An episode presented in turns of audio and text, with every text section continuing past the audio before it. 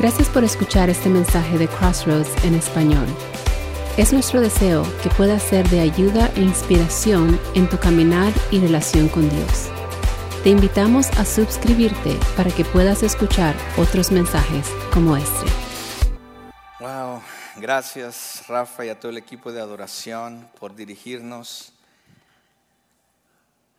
por dirigir nuestras mentes y nuestra atención a ese Rey y Señor que es el único y merecedor de toda la gloria, el honor y el reconocimiento de nuestras vidas y en cualquier lugar. ¿Está de acuerdo conmigo en eso? Bueno, hoy es... Eh, hoy estamos cerrando nuestra serie Punto de Mira. Por las últimas ocho semanas hemos estado aprendiendo juntos acerca de lo que Jesús quiere hacer en cada uno de nosotros. Porque el cristianismo no se el cristianismo no es venir un domingo a este lugar, es parte de, pero el cristianismo no es el venir a este lugar los días domingo solamente y después nos vemos el próximo domingo. Más bien el Señor Jesús en las últimas semanas nos ha venido enseñando acerca de que si teníamos una perspectiva de lo que era el cristianismo o el ser un seguidor de Jesús, Él viene a cambiar esa perspectiva y nos viene, y nos viene a decir, esta es la manera en que se ve un cristiano, esta es la manera, este es el carácter que quiero formar en cada uno de ustedes. Y permítame, le voy a invitar que lea su que, perdón, que abra su Biblia, si usted trajo una copia de su Biblia, o si tiene una aplicación en su teléfono, abra su Biblia en Mateo 5. Mateo 5, y voy a estar recordando lo que hemos estado aprendiendo en las últimas semanas. No voy a predicar otra vez acerca de esas cosas, sino que solamente quiero recordarle lo que la Escritura y lo que Jesús nos dice Espero leer porque esta Biblia tiene letras muy pequeñas y a mí ya yo ya necesito lentes. Ah, pero la palabra del Señor dice Mateo 5, comenzando desde el versículo 3, y estoy leyendo en esta ocasión de la eh, versión nueva traducción viviente. Dice así, Dios bendice a los que son pobres en espíritu. Todo comienza ahí. Todo comienza ahí. Si nosotros no reconocemos la necesidad grande que tenemos de Dios, lo demás no tendrá sentido. Y se dan cuenta de la necesidad que tienen de Él porque el reino del cielo les pertenece. Dios bendice a los que lloran porque serán consolados. Dios bendice a los humildes, a los que son humildes, porque heredarán toda la tierra. Dios bendice a los que tienen hambre y sed de justicia, porque serán saciados.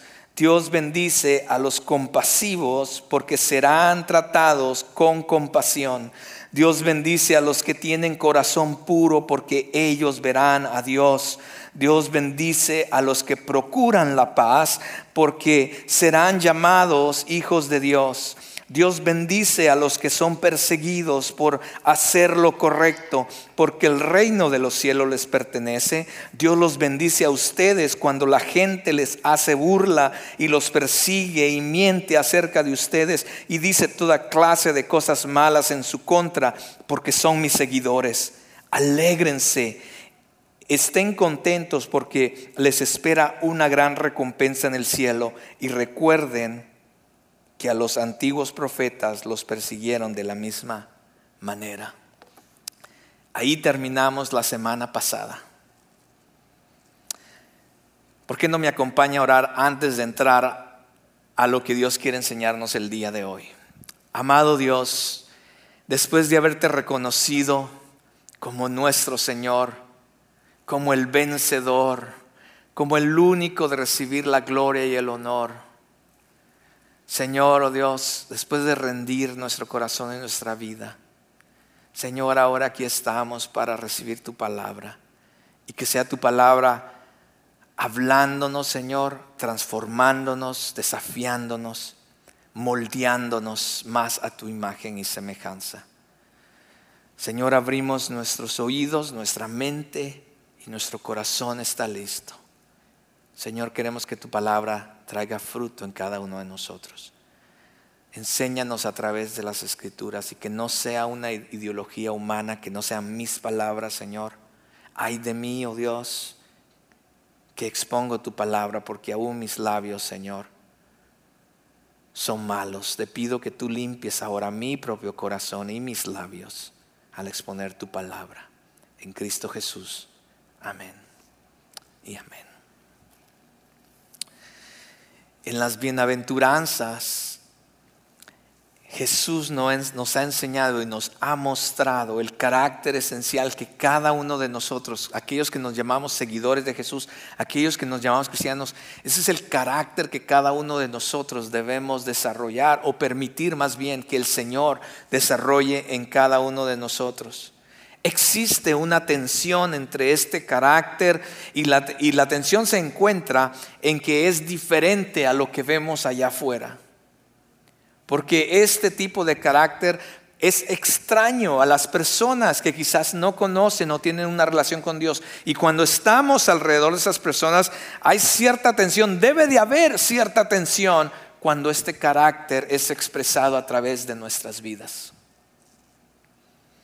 Porque el mundo ve muy diferente y tiene una perspectiva diferente a la que Cristo tiene.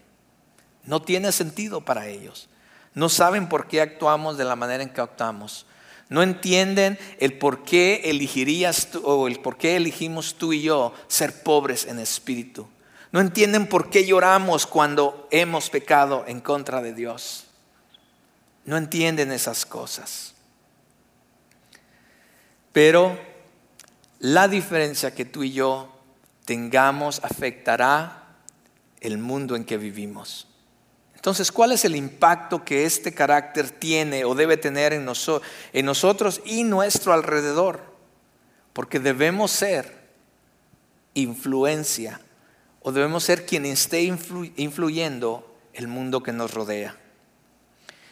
Ahora voy a ir a Mateo y si todavía tienen su Biblia abierta, voy a leer los próximos versículos después de que hemos terminado de ver cómo se ve el carácter ya hemos aprendido todo eso en las últimas semanas. Pero ahora Jesús nos lleva a decirnos, ahora que han entendido el carácter que yo deseo que cada de uno, de ustedes tenga, ahora que han entendido el carácter que yo deseo formar en cada uno de nosotros, y, y quizás eso les va a traer persecución, pero ahora que han entendido todo eso, ahora Jesús dice, esta es la razón por qué. ¿Está listo conmigo? Versículo 13. Ustedes son la sal de la tierra. Pero ¿para qué sirve la sal si ha perdido su sabor? ¿Pueden lograr que vuelva a ser salada? La descartarán y la pisotearán como algo que no tiene ningún valor. Ustedes son la luz del mundo. Como una ciudad en lo alto de una colina no puede esconderse. Nadie enciende una lámpara y luego la pone debajo de una canasta. En cambio la coloca en un lugar alto donde ilumina a todos los que están en la casa. De la misma manera, deben de la misma manera deben que sus buenas acciones brillen a la vista de todos, para que todos alaben a su Padre celestial.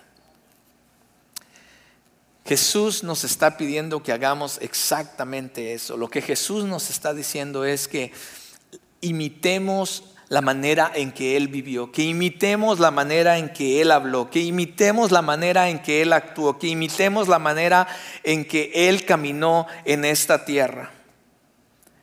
Debemos poner en práctica todos esos rasgos del carácter que hemos estado aprendiendo en las últimas semanas. Y al cumplir y al estar este carácter eh, desarrollándose en nosotros y empezar a verse al, al, exterior, cuando todo empiecen a ver lo que está pasando en nuestras vidas, entonces empezamos a cumplir el llamado que Él también nos ha hecho a cada uno de nosotros. Jesús dice, este es el carácter que espero que tengas. Y si tienes ese carácter, entonces tú eres un hijo de, mi reino. Y si tú eres un hijo de mi reino, Jesús dice, entonces has sido llamado a ser sal y luz en una tierra que está en decadencia y en un mundo que está en oscuridad. Déjame explicarte algo. Jesús no está diciendo, si haces esto, o si entonces eres sal y luz. Lo que Jesús está diciendo es, si tú eres, tú, si yo te he escogido a ti para salvarte, si te he rescatado y he limpiado tus pecados, si te he dado nueva vida, Jesús dice, ahora tú eres sal y ahora tú eres luz. Lo que tú hagas después de eso está a opción tuya y a opción mía. Pero la realidad es que tú y yo somos sal y luz de este mundo. El cómo tú vayas a usar esa, esa información, el cómo tú vayas a desarrollar eso que Jesús nos está diciendo, está opción tuya y mía. Entonces, lo que Jesús está diciendo, ustedes son sal y ustedes en luz para este mundo. ¿Qué vamos a hacer con eso? Pero sabes lo lamentable que vemos hoy en día, todos nos podemos quejar, las personas de afuera se quejan y aún los cristianos nos quejamos de cómo el mundo está hoy en día.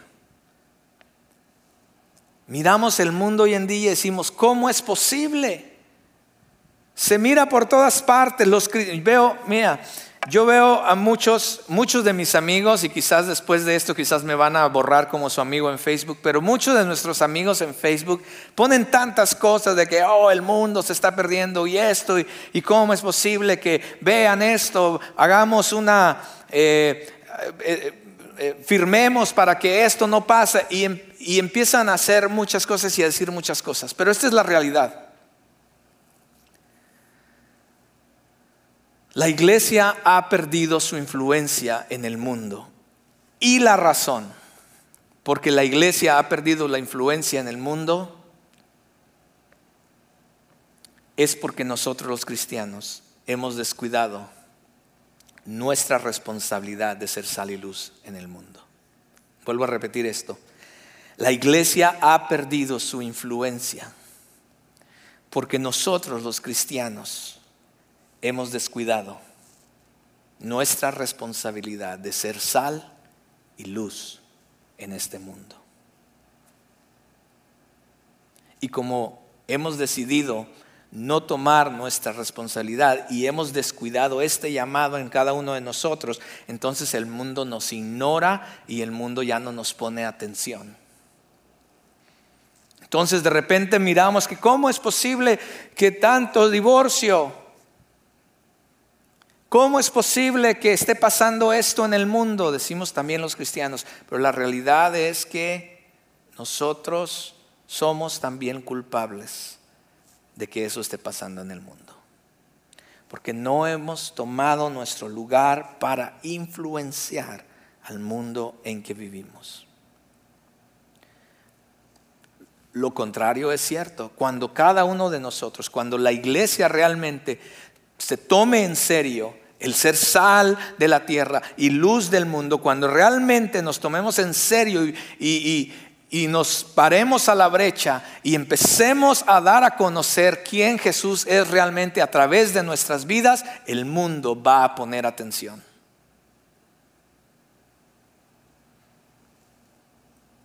Cuando no lo hacemos, ellos tendrán siempre una diferente perspectiva porque no conocen nada más. El mundo de afuera, las personas de afuera que no tienen una relación con Cristo, no conocen nada más. Y más bien la Biblia inclusive nos enseña, Pablo dice en Romanos que aún ha llegado tanta la oscuridad y la maldad del hombre que ahora existen personas que están inventando nuevas maneras de pecar. Así está el mundo en que vivimos. Y si Pablo dijo eso en el primer siglo, imagínese hoy en día, después de dos mil años después, cómo está la sociedad.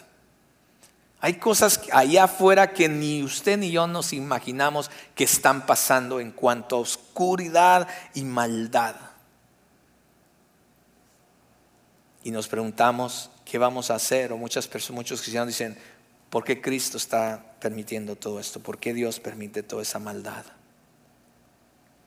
Pero todo comienza con el carácter en cada uno de nosotros, lo que hemos aprendido en las últimas semanas. Porque es ese carácter que es el que va a empezar a afectar nuestro mundo. Mira a los discípulos, cuando los, estos, cuando los discípulos de Jesús empezaron a ser formados a través de ese carácter, también sufrieron persecución. Pero ¿cuál fue el impacto que ellos tuvieron? Hasta el día de hoy, por culpa de ellos, el cristianismo se propagó por todo el mundo. Es por ellos que usted y yo conocemos acerca de Jesús el hoy en día.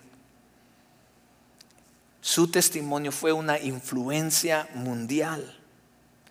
Y si ellos pudieron influenciar de esa manera al mundo entero a través del Evangelio, no por ellos mismos, pero a través del Evangelio, a través de ser sal y luz, la pregunta para ti para mí, ¿será que nosotros podamos influenciar nuestro hogar, nuestras familias, nuestra comunidad?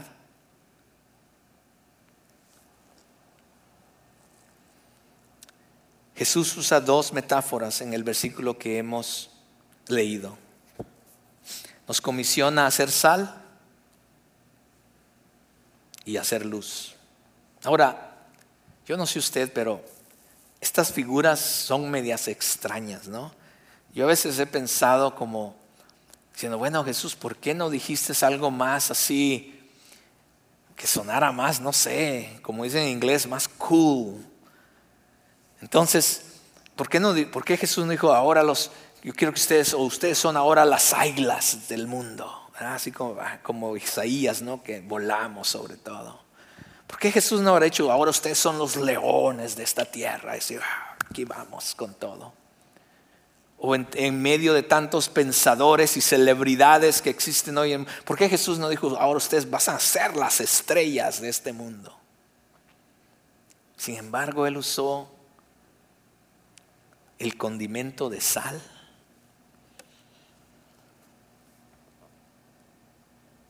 Y la luz del mundo. Y la luz. Pero si entendemos lo que esto significa, entonces entenderemos por qué Jesús usó estos términos. Y entenderemos entonces la esencia de nuestra influencia o de nuestro llamado aquí en la tierra. Porque número uno, somos llamados a ser la sal de la tierra. Número uno, somos llamados a ser la sal de la tierra. Entonces Jesús presenta esta primera metáfora diciendo, ustedes son la sal de la tierra. Nuevamente repito, el hecho de que seamos obedientes a ese mandato, a ese llamado, de influir en la sociedad de esa manera, no cambia el hecho de que usted es sal. Usted ya es sal. La pregunta es, ¿qué va a hacer usted con eso? O yo también. ¿Qué vamos a hacer con eso? ¿Qué es la sal? Bueno, vamos viendo, recuerde, vamos a tomarlos del contexto de Jesús. ¿Por qué Él habrá dicho eso? Pero también es esto lo que vamos a aprender hoy, también se aplica hoy en día. Porque número uno, la sal es un conservante. En el mundo antiguo de Jesús, la función principal de la sal era un conservante. Retrasaba el deterioro de, algunas comidas o de la comida. Del mismo modo, cuando Jesús dice que somos sal, es exactamente esa es la idea que Él está teniendo de nosotros. Que seamos un conservante para este mundo.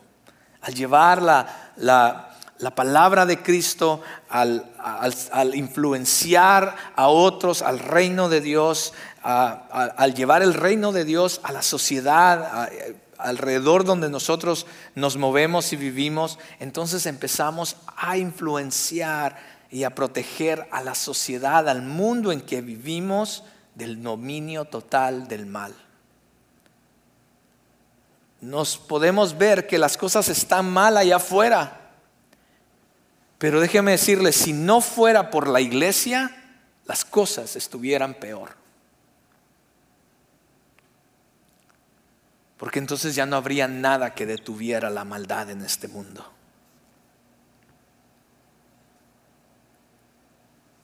Cuando antes, cuando ponían un, eh, aún, lo, aún, aún se hace hoy en día, cuando le ponían sal a un pedazo de carne, entonces eh, le frotaban la sal y eso empezaba a curar la carne para, para mantenerla por más tiempo. Entonces la sal eh, em, empezaba a actuar eh, o empezaba a influenciar en ese pedazo de carne. Cambiaba la carne al contacto de la sal. Detenía la descomposición y la conservaba por largo tiempo. Entonces, de la igual manera, Jesús tiene el concepto de, ti y de mí, de que como, como sal de la tierra, somos un conservante. Somos un conservante para nuestra familia. Somos un conservante en nuestro trabajo. Somos un conservante en nuestro hogar, en la escuela, en nuestro vecindario. Estamos realmente teniendo esa influencia en estos lugares como sal. También la sal es un condimento le da sabor a la vida, ¿cierto? Le da sabor a la comida cada vez que como que le falta sal, le voy a poner para que tenga un poquito más de sabor y le ponemos sal. De igual manera el cristiano es la personificación de cómo se debe vivir la vida en Cristo. Pero cuando las personas de allá afuera empiezan a ver que los cristianos, nuestra vida, nuestra forma de vivir, y la gente dice, ¿así viven los cristianos? Pues ¿para qué quiero eso? ¿Ve la influencia que tenemos? La sal, cuando Jesús pensó en la sal y nos dice, ustedes son la sal, está pensando también de que ustedes son un condimento para reflejar la buena vida que se vive en Cristo. A pesar de las circunstancias que pasan a nuestro alrededor, podemos experimentar la paz, el gozo del Señor en nuestras vidas. Y eso a veces el mundo no lo entiende.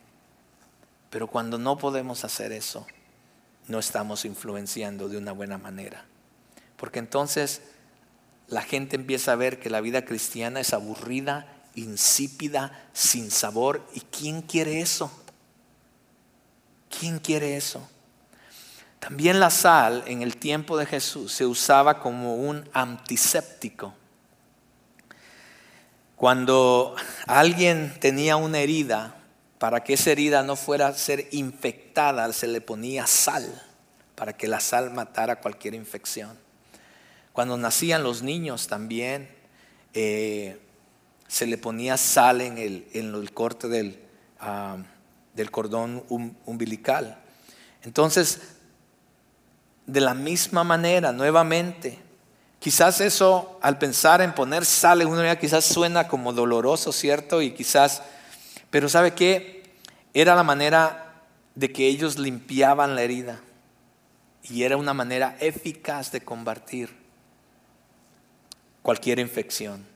Nuevamente Jesús está pensando en estas cosas al decirnos, ustedes son la sal, ustedes también son un antiséptico, ustedes tienen la responsabilidad no solamente de confrontar el pecado, aquello que hiere la relación entre la humanidad y Dios, aquello que está destruyendo la humanidad, pero también ustedes tienen que ofrecer la ayuda en contra de la infección del pecado. Eso es lo que somos. Somos la sal de esta tierra. ¿Cómo lo estamos haciendo? Cuando empecemos a ejercer esto que Jesús dice que somos la sal, realmente vamos a prevenir los estragos de la enfermedad y la muerte que trae el pecado. Quizás lo podemos comenzar a hacer en la vida de nuestras familias, en la vida de familiares que aún no conocen de Cristo, en nuestros vecinos, en las personas que trabajan con nosotros. También la sal crea sed. ¿Usted ha comido bastante sal en alguna ocasión? O que se le pasó de sal la comida y usted está comiendo esa comida y de repente tiene una sensación de sed, porque eso hace la sal en nuestro cuerpo, empieza a crear una sed. Entonces Jesús también está pensando en esto.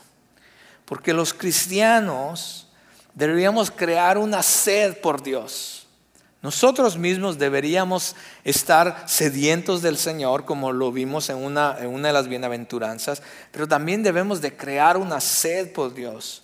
Al ver la gente en nuestras vidas, al ver el carácter eh, en cada uno de nosotros, al ver eh, cómo nosotros los cristianos, la iglesia de Cristo, se desarrolla, se desenvuelve en este mundo, la gente debería de querer, de tener lo que usted y yo tenemos. La gente debería venir a usted y decirle, cuéntame, enséñame esto de la Biblia, cuéntame qué es lo que tú tienes, porque, parece que tú ya la tienes hecha.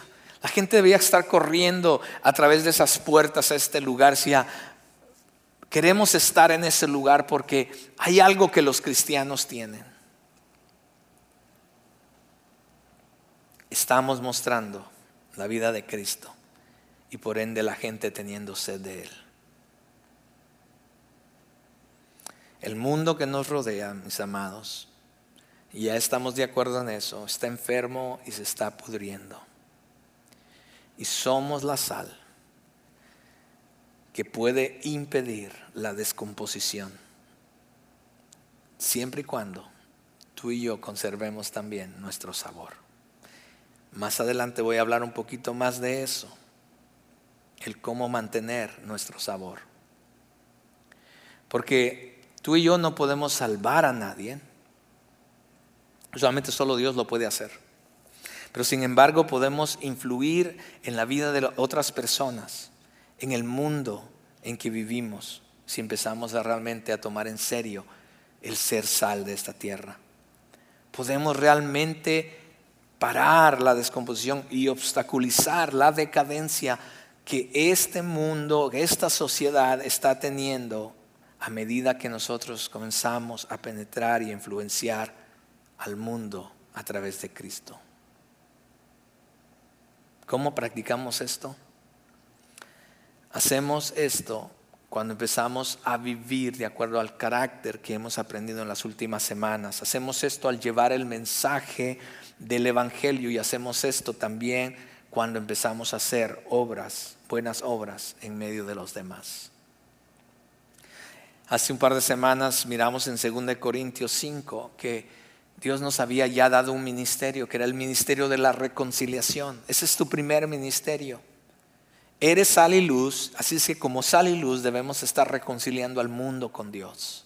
Es lo que nos enseñó Pablo en 2 Corintios. Y Mateo 5:16 dice de que de la misma manera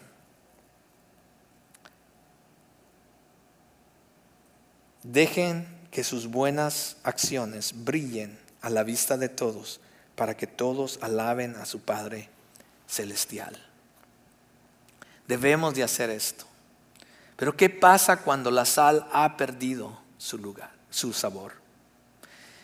Mateo 5:3 dice, ustedes son la sal de la tierra, pero ¿para qué sirve la sal si ha perdido su sabor?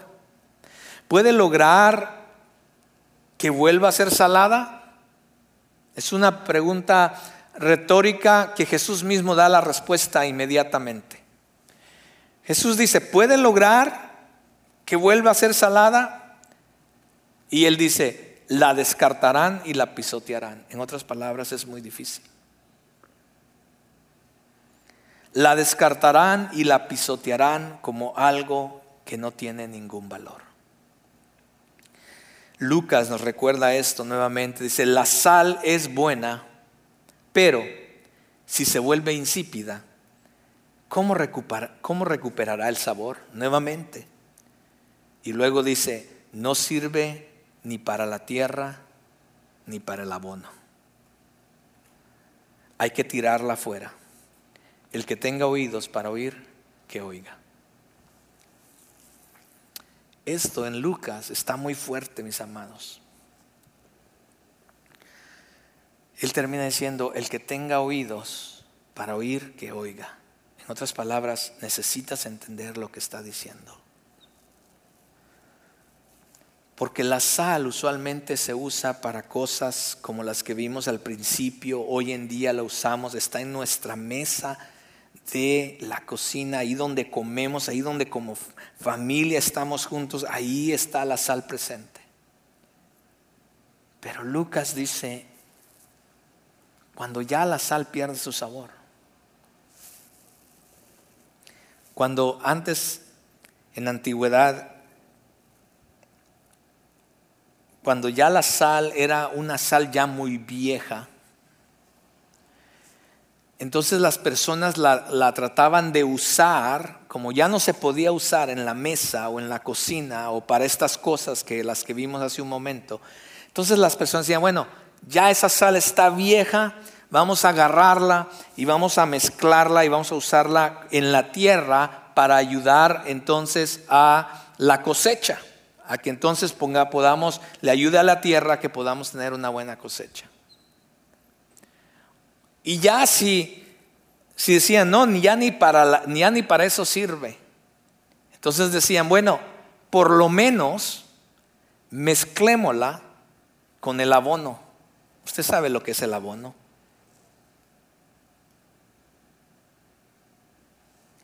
Y Lucas nos lleva y dice, no sirve Dice, cuando la sal ya ha perdido todo y es insípida. Dice, no sirve ni para la tierra y ya no sirve ni para el abono. Hay que tirarla fuera. El que tenga oídos para oír, oiga.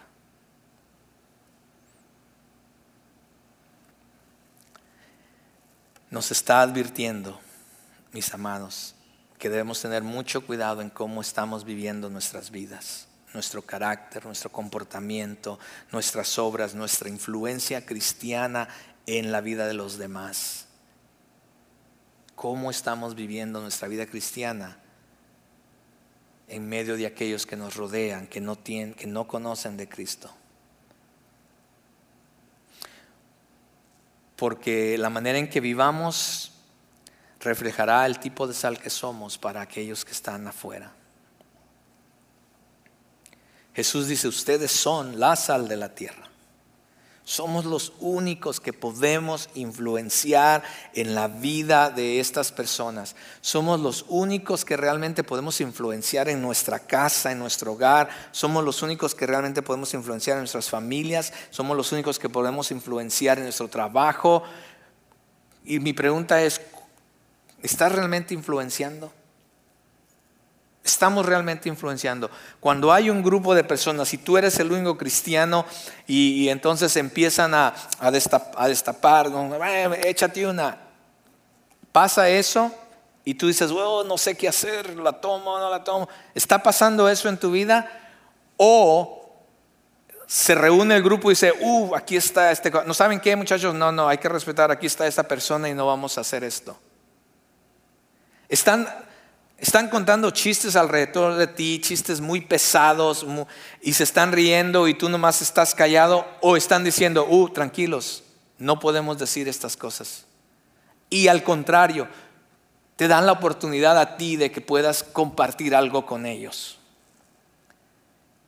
Tus familiares que no son cristianos, es a ti el primero que llaman porque quieren un consejo, porque no saben a quién más llamar y dicen, tengo que llamarle a, a mi tío, a mi hermano, a mi esposo, yo no sé, porque sé que ellos me darán un buen consejo. Ellos son cristianos, ellos me darán un buen... ¿Está pasando realmente esto en nuestras vidas? ¿Estamos o influenciando de esa manera?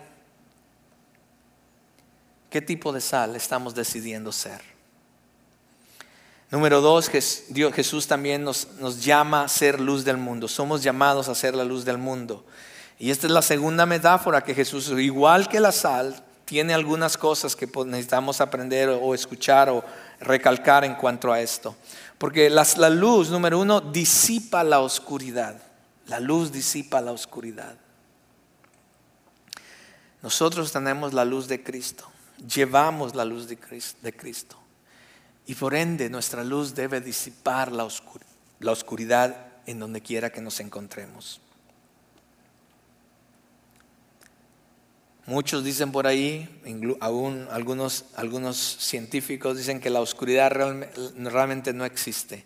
La oscuridad solamente es la ausencia de la luz. Y si la luz no está, entonces lo que vamos a estar viendo es más oscuridad y más oscuridad y más oscuridad. Si usted ve en las partes de atrás han apagado las luces y está medio oscuro, pero por lo menos las luces que ahorita tenemos en este auditorio podemos ver, podemos caminar, pero si yo le pidiera a los chicos que apagaran ahorita las luces y después les diría yo, ok, pueden salir, ¿qué pasaría? Algunos empezarían a golpear porque no pueden ver, algunos se caerían porque no pueden ver. Pero a medida que hay más y más y más luz, si yo le pidiera a los muchachos que encendieran todas las luces de este auditorio, usted diría, wow, esa es bastante luz. Pues de la misma manera debemos empezar a influenciar el mundo que nos rodea. Debemos disipar la oscuridad en donde quiera que estemos. La luz revela, la luz revela. Ha estado de repente en un cuarto usted entra a un cuarto, quizás el closet es lo que me viene a la cabeza, cuando yo entro al closet está oscuro, no puedo encontrar lo que me voy a poner a menos que encienda la luz, ¿cierto? Imagínese usted entra al closet y no enciende la luz o el foco está, eh, está fundido, no, no sirve, se ha quemado el foco. Y usted entra y dice, bueno, voy a ver qué puedo agarrar. Y usted se empieza a agarrar lo que sea y después sale, se imagina y se tiene que poner lo que sacó. ¿Cómo se vería? Pero sin embargo, cuando usted encienda la luz, la luz revela lo que está ahí, ¿cierto? Pues de igual manera, Jesús está pensando en estas cosas. Como embajadores o representantes de Cristo en nuestro mundo, nos convertimos en instrumentos para revelar su verdad a un mundo que está en tinieblas. La luz de Cristo debe traer claridad a las personas. No de otra vez, no de una mala manera, no estamos diciendo de que vamos a ir a decirle a la gente, ah, esto, esto, y simplemente juzgar o ponernos en una esquina a gritar. No, no, eso no es lo que está diciendo Jesús. Sino que a través de nuestras vidas empecemos a traer luz poco a poco en medio de las tinieblas. Y las personas, ellas mismas se van a empezar a dar cuenta también de lo que está pasando en sus vidas. La luz despierta también. Yo no sé, creo que la mayoría de los que estamos aquí tenemos ventanas en nuestra casa, pero aquellos que tenemos ventanas en el cuarto, a mí me toca dormir del lado de las ventanas. Y este, los días sábados, que es un día libre, a veces quiero dormir un poquito más. Pero esa luz que entra por la ventana me pega en la cara y ya no puedo dormir. La luz misma me despierta a un nuevo día. Y entre más me quede, más intensa se hace. Es que mejor prefiero levantarme. De igual manera, mis amados, nosotros al ser la luz del mundo, necesitamos empezar a despertar a hombres y mujeres a la verdad de Cristo, a la verdad de su palabra, al reino de Dios. Despertar la sociedad a la presencia del Señor. La luz advierte, ¿cierto? La luz advierte. ¿Ha visto usted esos faros de luz que se usaban antes para los barcos para que no se estrellaran? Ponían el faro de luz para advertir que estaba muy cerca. Cuando voy manejando eh, y viene la policía, eh, o una ambulancia porque hay una emergencia, ellos ponen unas luces y las luces me advierte algo, comunican algo, me está diciendo algo. De igual manera, la luz advierte, tiene el mismo sentido. Debemos, a través de nuestra luz, advertir el peligro inminente para este mundo perdido. Somos embajadores. Él nos llama, ha llamado a, hacer brillar la luz. Nosotros no tenemos luz por, nuestro, por nosotros mismos, pero la luz de Cristo vino a morar en nosotros, está morando en nosotros. Por eso ahora somos luz también nosotros. No podemos llevar luz por nosotros porque también nosotros estábamos en tinieblas, pero ahora la luz de Cristo vino a estar en nosotros y ahora Él desea que a través de tu vida influenciemos el mundo en que vivimos. ¿Cómo? A través de las buenas nuevas y a través de las buenas obras.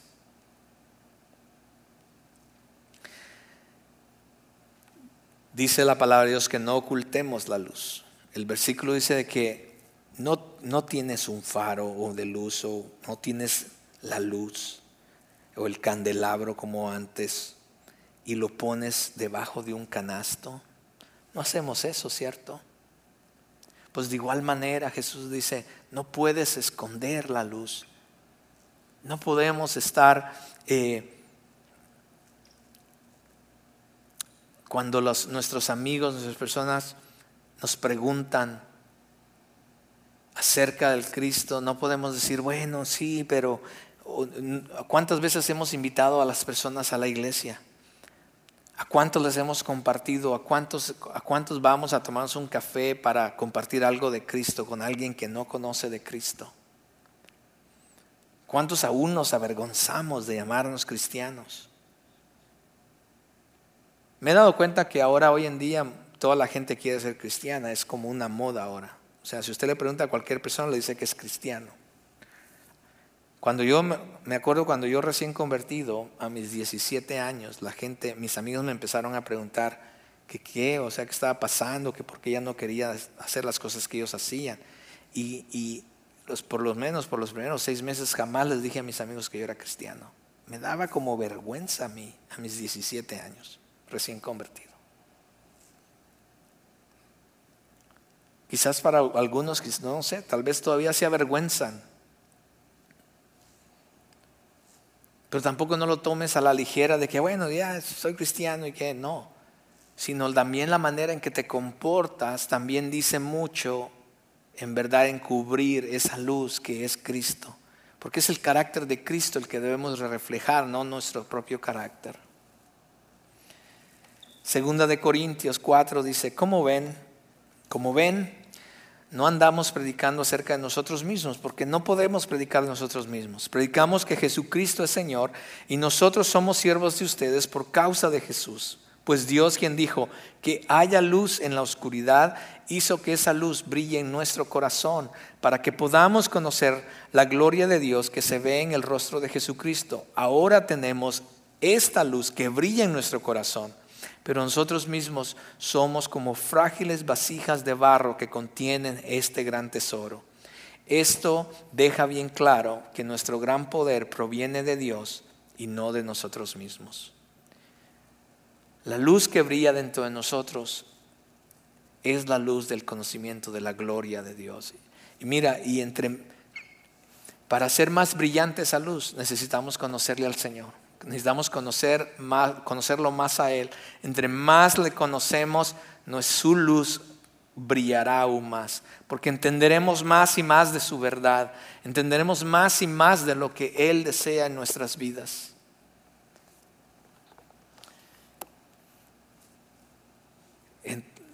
Y entonces no solamente estamos brillando, tratando de brillar solamente por nosotros mismos, sino nos convertimos en portadores de su luz para un mundo oscuro. La tercera cosa es somos llamados a impactar o afectar el mundo en que vivimos. Somos llamados a impactar o afectar el mundo en que vivimos. El mal, usted y yo estaremos de acuerdo en esto, el mal debe ser refrenado en el mundo. Siempre habrá maldad en un mundo caído, mis amados, siempre habrá maldad. Ha habido maldad desde que el, el primer hombre pecó en contra de Dios. Y siempre habrá maldad hasta que Jesucristo venga a reinar nuevamente. Pero como sal y luz, tú y yo, necesitamos restringir esa maldad. Y mientras buscamos ser influencia como sal y como luz al mundo en que vivimos, esa maldad empezará a ser restringida. Empecemos a ser de influencia allá afuera, comenzando con, en nuestro entorno, como repetía, como decía hace un momento, en nuestra, en nuestra casa, con nuestras familias que no, familiares que no conocen de Cristo, en nuestro trabajo, en nuestra escuela, pero también en nuestra comunidad. Seamos parte quizás de, de la comunidad. Eh, seamos parte aún de papás en la escuela, sé parte del, ¿cómo le llaman eso? Parent Teacher Association, algo así, PTA. Sé parte de PTA, papá, y sé la influencia de parte de Dios en las cosas que se dicen y van a influir en la escuela donde está tu hijo. Nosotros andábamos metidos con Anielka hasta donde nuestros hijos andaban en los deportes. Es que los papás, los que tienen sus hijos en deportes, sea parte, aunque sea el que traiga el agua en el equipo, para que sea una influencia en el equipo donde está su hijo. Sean parte, seamos influyentes, seamos sal y luz en el entorno en que Dios nos está poniendo.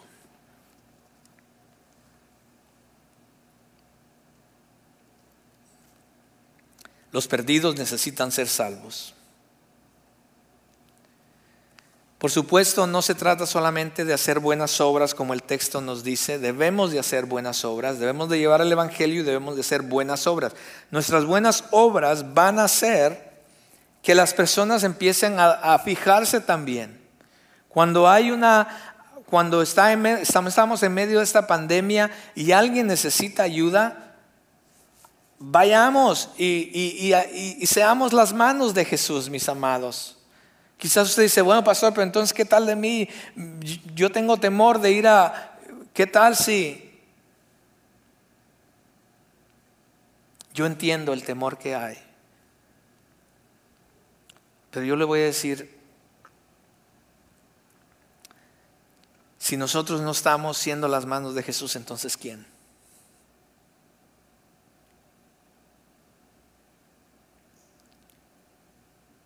La gente está aterrorizada allá afuera y no sabe qué hacer. Se hablan ahora de, un huracán viniendo y la gente ya empezó a, a sacar todo de los shelves de, los, de las tiendas porque tienen temor.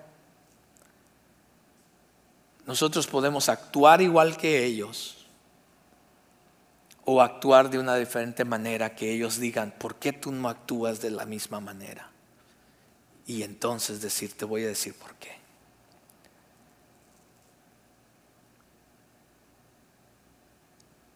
Si va a comprar 20 cajas de aguas, le voy a dar, le voy a, le voy a decir qué hacer con ellas. Solamente después de un huracán en el que yo siempre vamos a comprar cajas de aguas, pero para esto. Usted vaya, las pone en su carro y vaya vecino por vecino en su cuadra le hola, soy, y quiero simplemente darte esta caja de agua. Y la gente dice, pero ¿por qué? Simplemente porque quiero bendecirte. Quiero asegurarme que tú estés, tú y tu familia estén bien. Y eso va a empezar a abrir puertas para que las personas digan, pero ¿por qué estás haciendo esto? Dime, ¿por qué? Y entonces es la entrada que Dios nos da para poder empezar a compartir el Evangelio con algunas personas. Usted y yo no vamos a cambiar el corazón de las personas, pero a través de nuestras obras podemos influenciar para que esas, pues, esas personas empiecen a abrir su corazón al mensaje de la palabra de Dios. Recuerde, no estamos predicando un evangelio donde la salvación es por obras. No les estoy diciendo, va, por favor, vayan a hacer buenas cosas a todo el mundo y, ya la tienen hecha. No, es parte de ser la luz del mundo. Pero la salvación entendemos que es simplemente por gracia mediante la fe. Pero es cierto también que las buenas obras son necesarias. Y es más, nuestras buenas obras entre nosotros los cristianos debe ser uno de los frutos si en verdad somos salvos. Efesios nos recuerda esto. Dice, Dios nos salvó por su gracia cuando creyeron. Ustedes no tienen ningún mérito en eso. O sea, somos simplemente salvos porque a Él le plació salvarnos. Es un regalo de Dios. La salvación no es un premio por las cosas buenas que hayamos hecho. Así que ninguno de nosotros puede jactarse por ser salvo. Pero aquí viene. Pero ahora somos la obra maestra de Dios. Él nos creó de nuevo en Cristo Jesús a fin, como resultado, que hagamos las cosas buenas que preparó para nosotros desde tiempo atrás. También el hacer buenas obras es algo que Dios nos está llamando a hacer. Es como reflejamos la luz y somos sal. Entonces esto prepara muchas veces a, las personas para recibir el mensaje de la palabra de Dios. Pero tengamos cuidado con esto, porque el versículo 16 termina de que hagamos buenas obras, dice, para que glorifiquen o para que alaben al Padre. El hacer buenas obras, tengamos cuidado, porque cuando empezamos a hacer buenas obras, la gente te va a decir, ay, wow, qué buena persona eres. Wow, qué linda persona. Que, ay, ay, tú siempre pensando en los demás. Ay, y te empiezan a, echar esas, esas flores. No, no es que tú, wow, qué bárbaro. Lo que tú haces por, tu, por los vecinos. Wow, lo que tú haces por la comunidad. Bravo. Y eso, si no tienes cuidado, se te va a empezar a subir el cuello o inflar la cabeza. Tengamos cuidado con eso. Porque el texto termina que el propósito de hacer las buenas obras, dice, para que ellos entonces alaben al Padre. Para que ellos vengan al conocimiento del Padre. Para que entonces ellos también puedan ser salvos a través de este Evangelio. Esa es la única razón. De la misma manera, dejen que sus buenas acciones brillen a la vista de todos, para que todos alaben a su Padre Celestial. La razón más importante de hacer lo que hacemos, el propósito que Jesús desea que nosotros seamos sal de la tierra y luz del mundo, es para gloria de Dios. Que todas las demás personas, al ver la luz brillar, al, sentir el sabor de, porque somos sal, es porque simplemente todo eso debe de, ayudar a que vengan y, y saboreen más bien a Jesús, no a nosotros. Yo no quiero que la gente me imite a mí. Yo deseo que, espero que la gente pueda ver a Cristo a través de mí y que puedan tener un encuentro con Él y lleguen a conocerlo a Él. Entonces tengamos cuidado con eso también, para ir cerrando. Entonces, ¿cómo hacemos para hacer realmente la luz y sal de la tierra? Número uno, busquemos en vivir de acuerdo al carácter que Jesús enseña en las bienaventuranzas. La única manera en que realmente vamos a poder ser esa sal y esa luz que va a influenciar a este mundo es viviendo de acuerdo al carácter de Cristo en las bienaventuranzas. Es lo que nos va a distinguir. Permanezcamos firmes, manteniéndonos también cerca de Cristo. ¿Sabe un aspecto bien importante de la sal? Es que la sal por sí sola no pierde su sabor.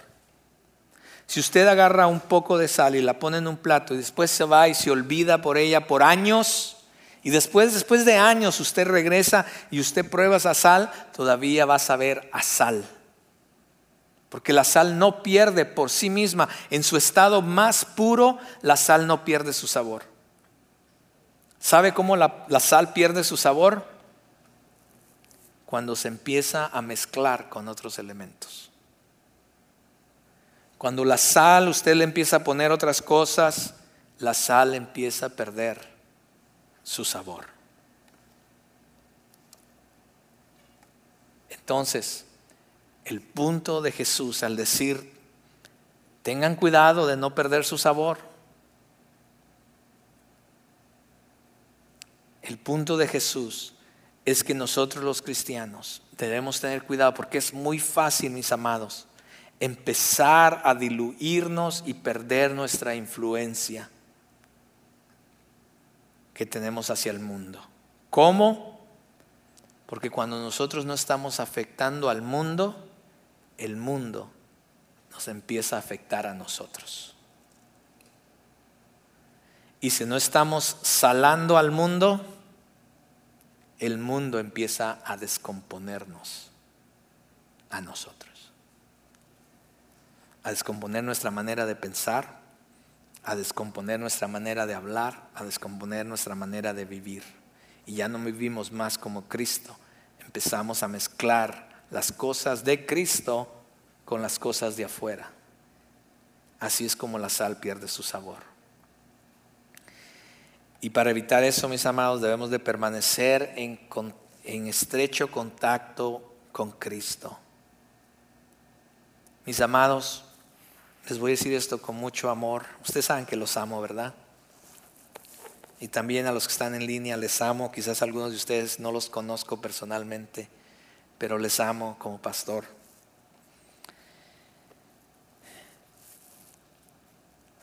Un contacto semanal, mis hermanos, un contacto semanal con Cristo no nos va a ayudar a mantener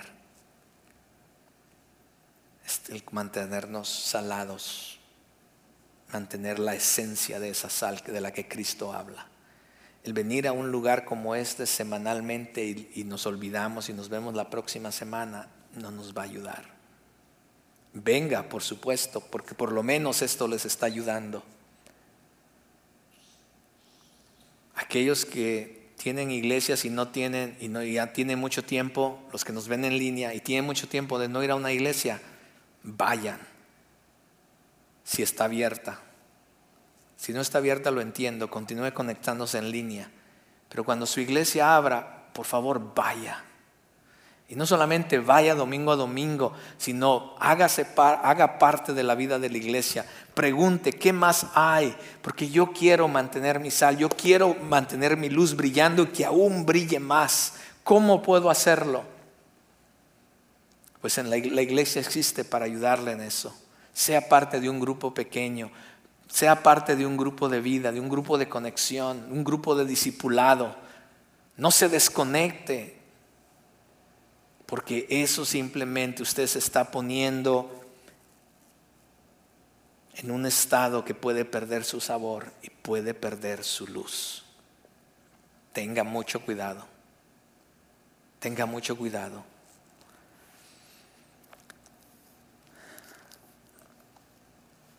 23 capítulos después, estamos estudiando los primeros versículos del capítulo 5. 23 capítulos después en Mateo, capítulo 28, aquellos de matemáticas, capítulo 28. Jesús, antes de irse, da la gran comisión a sus discípulos y a cada uno de sus seguidores, a usted y a mí. Y él dice, ahora yo me voy, regresaré pronto, pero ahora vayan ir por todo el mundo y hacer discípulos. Esa fue la gran comisión, esa es la gran comisión para usted y para mí. Esa gran comisión no ha cambiado, aún tenemos ese llamado. Y vea que Él dijo, ir por todo el mundo. Ese es, hasta ahí tiene que llegar nuestra influencia como cristianos, como iglesia, a todo el mundo. El reducirlo a algo más, el reducir la visión de Cristo a algo menos, es realmente tratar de restringir su poder, su soberanía, su autoridad y su gracia para este mundo. Pero no se preocupe, todo comienza con empezar a influenciar en donde usted está. Su escuela, su trabajo, su familia, su hogar, su comunidad, su vecindario y de ahí hasta lo último de la tierra. No estamos llamados a salvar a nadie o tratar de salvar al mundo, eso lo hace Dios, pero sí estamos llamados a marcar la diferencia y que ellos vean a Jesús en nosotros. No podemos hacerlo todo, pero sí podemos hacer algo. Y lo que podemos hacer, debemos hacerlo. Y de eso se trata, el ser sal de la tierra y luz del mundo. Póngase de pie. Y mientras reflexionamos en esto que la palabra de Dios nos ha enseñado, digámosle, Señor,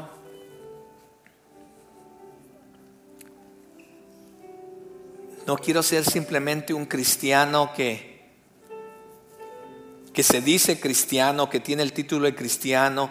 Señor, realmente quiero ser ese tipo de cristiano que tú nos has enseñado a través de esta serie. Al terminar esta, esta serie, Señor, de enseñanzas, Señor, crea en cada uno de nosotros el carácter que tú deseas, Señor. Que seamos personas diferentes, que ya no seamos los mismos. Continúa haciendo esa obra en nosotros.